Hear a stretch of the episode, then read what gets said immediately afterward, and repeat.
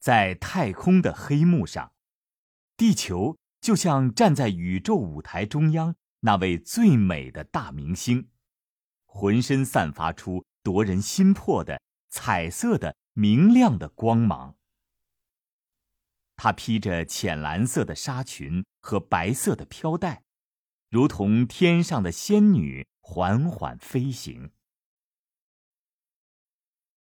地理知识告诉我，地球上大部分地区覆盖着海洋。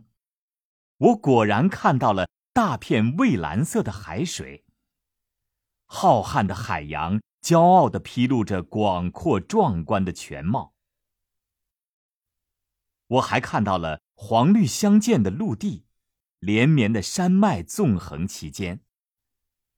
我看到我们平时所说的天空。大气层中漂浮着片片雪白的云彩，那么轻柔，那么曼妙，在阳光普照下，仿佛贴在地面上一样。海洋、陆地、白云，它们呈现在飞船下面，缓缓驶来，又缓缓离去。我知道自己还是在轨道上飞行。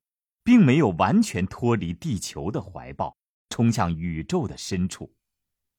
然而，这也足以让我震撼了。我并不能看清宇宙中众多的星球，因为实际上它们离我们的距离非常遥远，很多都是以光年计算。正因为如此，我觉得宇宙的广袤真实的摆在我的眼前。即便作为中华民族第一个飞天的人，我已经跑到离地球表面四百公里的空间，可以称为太空人了。但是实际上，在浩瀚的宇宙面前，我仅像一粒尘埃。虽然独自在太空飞行，但我想到了此刻千万中国人翘首以待。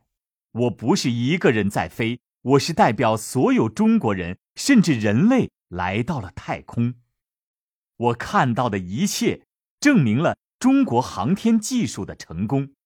我认为我的心情一定要表达一下，就拿出太空笔，在工作日志背面写了一句话：“为了人类的和平与进步，中国人来到太空了。”以此来表达一个中国人的骄傲和自豪。